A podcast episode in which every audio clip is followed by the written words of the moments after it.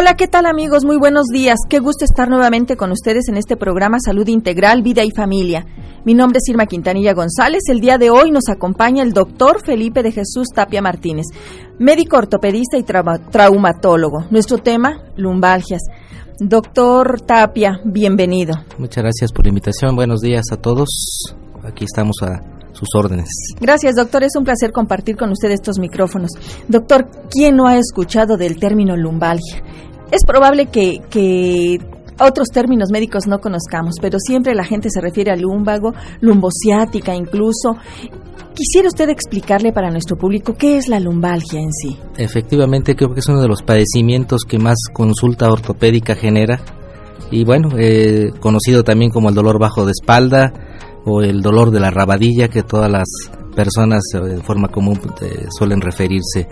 Eh, nosotros definimos a la lumbalgia como aquel síndrome doloroso aquella sensación de dolor intenso en la parte baja de la espalda.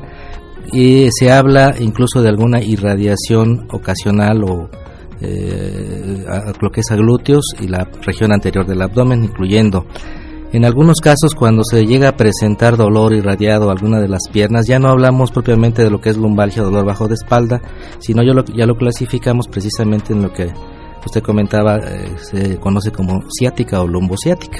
Entonces ahí ya se generan otro tipo de eh, elementos que intervienen en la, en la producción del malestar. Doctor, ¿y se conocen las causas de la lumbalgia? Eh, bueno, se habla de múltiples causas, entre ellas eh, a veces eh, lo que nosotros detectamos como lo más común es la mala postura de las personas, la mala mecánica que hacen al mover objetos, al moverse el mismo paciente, al realizar actividades cotidianas. Eh, independientemente de estas, bueno, ya cuando se generan algún otro tipo de problemas, pues sí, efectivamente hay otros motivos, como puede ser la presencia de hernias de discos, el mismo proceso de desgaste que va generándose en la, la columna y en nuestro esqueleto en general, puede ser motivante de dolor bajo de espalda. Doctor, ¿qué tan desierto es que esas modificaciones, esas curvaturas inadecuadas de la columna, esa, esa escoliosis o que está chueca la columna, se debe a fracturas de, la, de las vértebras que en muchas ocasiones no son percibidas como tales, por como cuando nos fracturamos un radio, el fémur, etcétera. Puede ser uno de los motivos, las fracturas a lo mejor no detectadas, y esto lo vemos por lo general en el paciente mayor, en el paciente de la tercera edad, que tiene eh, además asociado el problema de osteoporosis. Ellos, en ellos es común que eh, lleguen a tener fracturas vertebrales por caídas aparentemente insignificantes o, algunos eh, movimientos inesperados. Y esto a la larga les va a generar dolor y eh, posteriormente cuando acuden a la consulta se les toma una radiografía pues nos damos cuenta que la, las vértebras eh, o algunas de ellas están dañadas están están fracturadas en este caso se colapsan. Yo les hago la comparación a los pacientes que imaginen una una caja de, de cartón en la cual ponen un peso excesivo y eh, observan cómo la caja se compacta, bueno, pues algo similar pasa en, el caso del paciente mayor. En el caso del paciente joven, el caso del, paciente menor, es difícil realmente que sea motivo de, de, fractura. La fractura más bien sea un motivo de dolor lumbar, a excepción de verdaderamente que haya el, antecedente de un traumatismo. De un traumatismo intenso, así es. Doctor, ¿y cuáles serían las manifestaciones clínicas de la lumbalgia? Bien, básicamente eh, pues el paciente nos va a estar refiriendo a un dolor intenso en la parte baja de la columna o la rabadilla, como mencionábamos anteriormente. Sí, Regularmente eh, tenemos el antecedente de que están haciendo algún tipo de actividad física, ya sea moviendo algún objeto del lugar, levantando algún objeto del piso eh, o incluso en algunas actividades deportivas.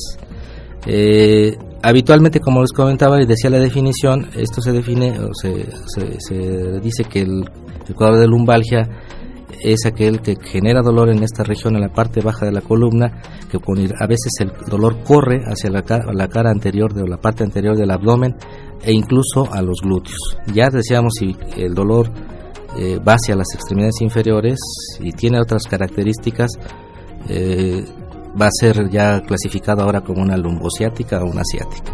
Y entonces, ¿cómo se diagnosticaría desde el punto de vista médico la, la lumbalgia, doctor? Bueno, básicamente lo interesante del caso pues es primero tener el antecedente de qué le generó el cuadro de dolor al paciente. En este caso, como comentábamos, puede ser eh, el que levanta un objeto, por ejemplo, del piso. Los trabajadores, ¿verdad? Los trabajadores, sobre todo, que tienen eh, o están sometidos a tantas cargas, son los, quizás la población un poquito más eh, expuesta a este tipo de, situaciones. de ahí, bueno, pues habrá que, después de hacer el interrogatorio, pues pasar al área de exploración física. En ella vamos a encontrar diversas signos, signos y síntomas, con puntos dolorosos en la parte baja de la espalda, muy comúnmente cercanos a las uniones entre lo que es sacro e ilíacos, en las regiones a, las, a los lados propiamente de la columna, en las masas paravertebrales, vamos a detectar tal vez este, una desviación en la alineación de la columna, vamos a observar que el paciente camina chueco o camina inclinado hacia uno de sus lados por la gran contractura muchas veces con las cuales se presentan. Y bueno el, el pedirles que hagan movimientos eh, que son normales para estas, esta zona pues se les dificulta de manera importante aunado a esto, nosotros estamos obligados como especialistas a eh, realizar propiamente todo lo que es la exploración neurológica también de, la, de esta región. En ello se incluye lo que es la búsqueda de reflejos, eh, en este caso patelares aquilios, de rodillas y talones, eh, la, valorar la fuerza muscular de las extremidades inferiores y el evaluar las zonas sensitivas que tiene las extremidades en este caso. ¿Qué tan importante es la toma de radiografías en estos cuadros agudos, doctor, donde, como usted bien lo menciona, están contracturados los músculos que jalan a la columna? ¿Es, ¿Es recomendable o realmente la experiencia médica es la que debe mandar aquí para el diagnóstico? Eh, definitivamente es una muy buena observación esto prácticamente a lo mejor a la mayoría de la gente que sufre este padecimiento, incluso a nosotros como médicos, se nos ocurriría pensar que lo importante en el caso es tomar una radiografía. Curiosamente, eh, esto está totalmente descrito, no es el punto principal. Eh, aquí el, el, hecho de tomar una radiografía básicamente es bajo la sospecha de que voy a encontrar alguna lesión que me justifique el por qué mi cuadro se está presentando. Esto quiere decir que si el paciente tuvo un mal movimiento, a lo mejor giró bruscamente el tronco, se presentó el dolor, y me llega la consulta con una con un cuadro de, este tipo, eh, mi prioridad no va a ser tomarle una radiografía, mi, prioridad va a ser primero hacer un buen diagnóstico, segundo este, quitar el cuadro doloroso propiamente y bueno, si ya lo considero necesario durante la exploración, durante la revisión, durante el interrogatorio, la necesidad de tomar una placa, en ese momento lo haremos. Pero si no es así, este, esto puede, puede ser un estudio que sea tomado más tarde. Doctor, ¿qué tan frecuente es la lumbalgia en nuestro medio? Estoy pensando ahorita en, en los trabajadores que hablábamos que, que tienen que mover cargas fuertes de, con peso, o los deportistas, o incluso las mismas amas de casa en las labores cotidianas, al levantar una cubeta, al agacharse. O sea, ¿qué tan frecuente, doctor, usted ve este padecimiento? Eh, sí, como les comentábamos, yo creo que es uno de los padecimientos que más consulta generan. Estamos hablando de la consulta de especialidad este, quizás yo que trabajo en el medio institucional, eh, está considerada como la segunda causa de consulta, a nivel especialidad.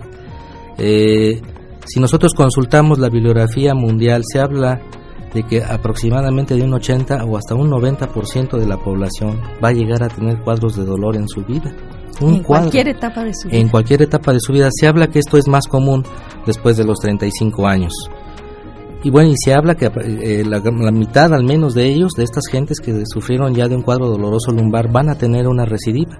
Entonces, es muy, muy elevada la frecuencia de este padecimiento. Si esto lo traspolamos a la gente que hace eh, o que depende de la, de la, fuerza de su espalda para hacer su trabajo, pues este, vamos a encontrar una muy muy alta incidencia, incidencia de problemas de este ¿Y en los deportistas? En los deportistas quizás sea un poco menos frecuente por la gran educación muscular que ellos tienen. o sea, sí saben que tienen que calentar, que tienen que prepararse. Ellos tienen que hacer un preparativo previo para hacer sus actividades eh, de manera apropiada, cosa que muchas veces un trabajador no tiene esa, esa precaución ni el tiempo quizás ¿verdad? para poderlo hacer. O los deportistas incipientes en el que sin ningún entrenamiento, sin ninguna preparación, quieren levantar pesas o, por su cuenta o correr eh, y que se presenten estas estas circunstancias. Efectivamente, yo creo que son los que están más también más expuestos. Bien, amigos, no olviden que esperamos sus llamadas al 215-2236 y 215-2106. No pierdan la oportunidad de hacerle las preguntas al doctor Tapia, es todo un experto en ortopedia y traumatología. Hoy nos está acompañando el doctor Felipe de Jesús Tapia Martínez, estamos hablando sobre lumbalgias. Vamos a un corte y regresamos a Salud Integral, Vida y Familia.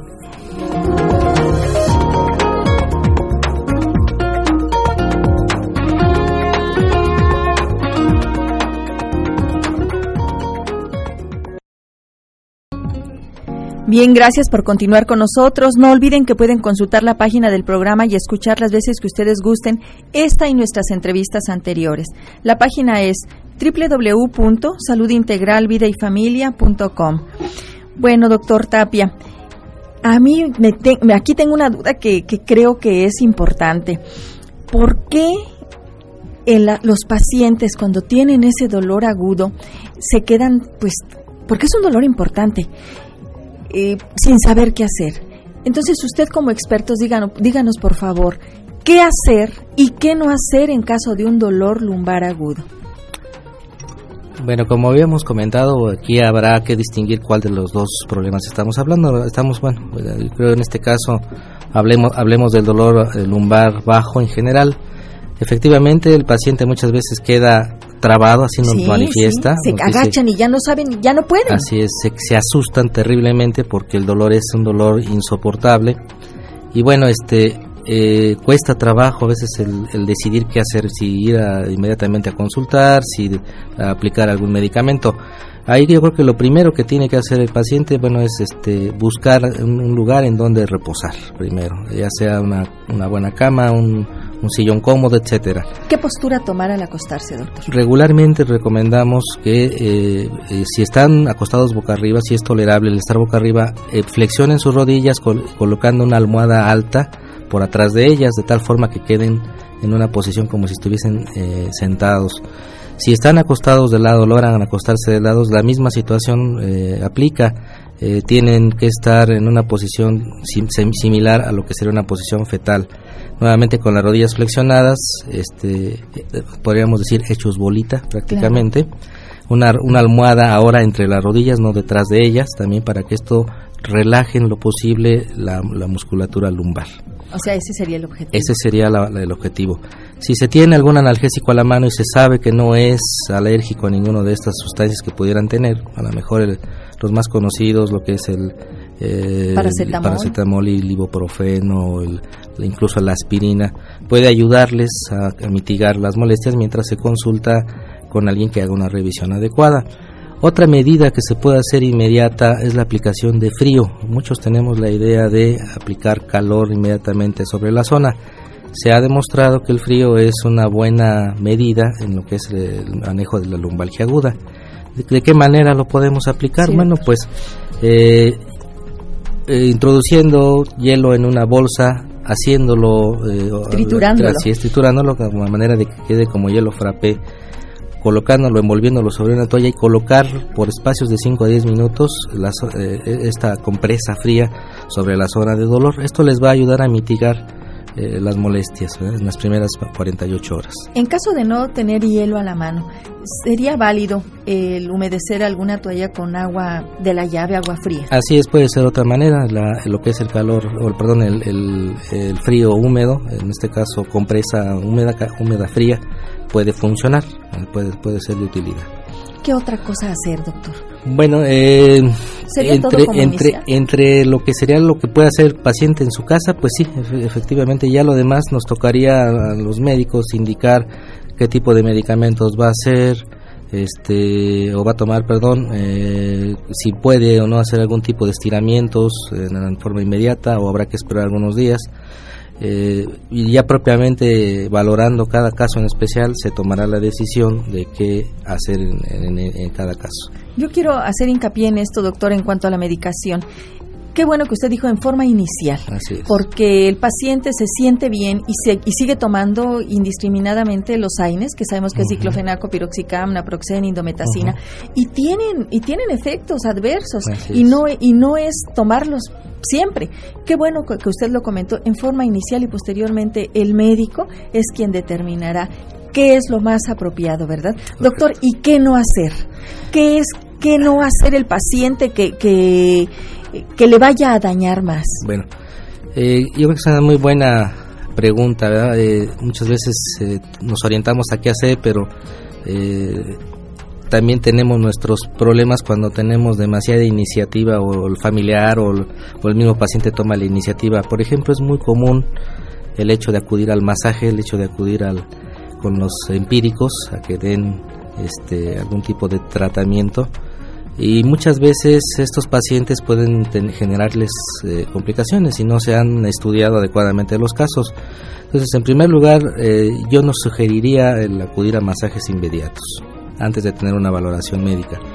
Eh, el este lo que se comentaba anteriormente el medicarse de manera in- indiscriminada sin un buen control o una buena supervisión por un médico tampoco es recomendable eh, el, al aplicar otro tipo de medidas locales, muchos a lo mejor eh, por ahí he tenido pacientes que tienen los aparatos de electroestimulación a la mano y que los aplican o, o los aparatos de calor, por ejemplo los infrarrojos, los focos infrarrojos que también a veces es muy fácil adquirirlos pues este deben de mane- son, son elementos que son buenos pero que deben de manejarse con mucha precaución. Por ejemplo el infrarrojo les puede causar incluso quemaduras sin que el paciente lo perciba. Entonces este entre las recomendaciones eh, de qué no hacer básicamente eso sería lo que recomendaríamos como, como hacer hacer esto con mucha precaución. Bien, doctor, usted decía en forma inicial aplicar frío. ¿Al cuánto tiempo es recomendable la aplicación de calor? Después de las 48 horas habitualmente es una buena, un buen momento para aplicar calor y bueno, de igual manera esto puede eh, llevarse a cabo en casa a través de la aplicación de compresas húmedas calientes ahora o bien eh, bolsas llenas con agua caliente que pueden conseguir en farmacias eh, en forma simple. Ahora las bolsas de gel que pueden meter al, al refrigerador, perdón, al, al microondas a calentar, o bien una compresa húmeda eh, exprimida sobre la zona que, que está dolorida.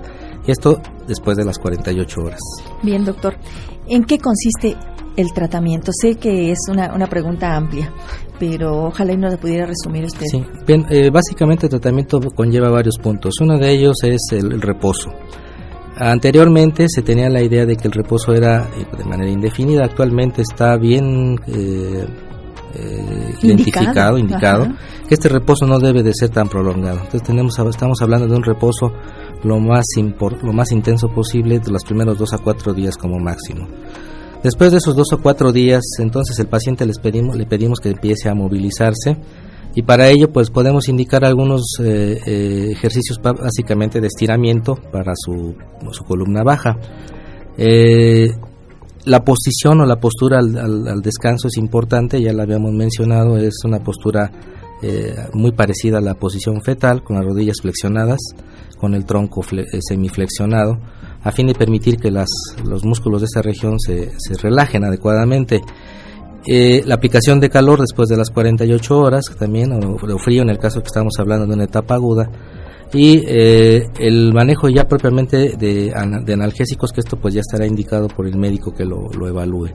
El uso de masajes, el uso de eh, terapias de este tipo es buena después de, también de las 48 horas y, y bueno, es recomendable que sea llevado a cabo por un personal que sea experto en esta zona, no por empíricos. Eh, recordemos que el paciente, por ejemplo, de mayor, si, si por esa debilidad o esa fragilidad ósea que tiene, si Ya es de sometido, si, si es sometido a un, a un masaje excesivo, puede generarle lesiones que el paciente no tenía. ¿verdad? O por el contrario, si ya tenía alguna lesión este paciente y se es sometido a un masaje indiscriminado, puede dañar entonces ahora más eh, esa columna. Doctor, ¿es posible prevenir los cuadros de lumbalgia? Eh, desde luego que sí, a lo mejor no es una receta de cocina, pero es, es factible. Se habla de lo que es la prevención de, del cuadro doloroso lumbar y cómo, se vamos, cómo lo vamos a prevenir. Bueno, pues se, se dice que bueno la corrección de la postura es importante, ¿verdad? por ejemplo, desde el momento que estamos sentados, tener una buena silla con un buen respaldo, sí, claro. nuestra, nuestra, espalda bien bien apoyada sobre sobre él. Eh, es muy importante eh, fortalecer el área abdominal. hablamos nosotros en, el, en la especialidad de lo que es la faja natural abdominal. Claro. Este es un, es un elemento muy importante para, para evitar cuadros de dolor lumbar. Eh, ya una vez que los cuadros se han eh, remitido, bueno, recomendamos alguna actividad física como las caminatas ligeras, la natación, y sobre todo el cuidar la mecánica postura, este, eh, corporal. Doctor, ¿y qué tal los tacones? Es una situación que también nosotros limitamos un, un tanto y sobre todo ya cuando detectamos algún problema propiamente en la función vertebral, eh, sí tienen sus problemas. El uso de tacón, ah, eh, en el caso de la mujer, genera un mayor esfuerzo a la, a la parte baja de la espalda para mantener su equilibrio. Y bueno, pues esto es un factor que predispone a sufrir de este tipo de problemas. ¿Y el uso de fajas, doctor?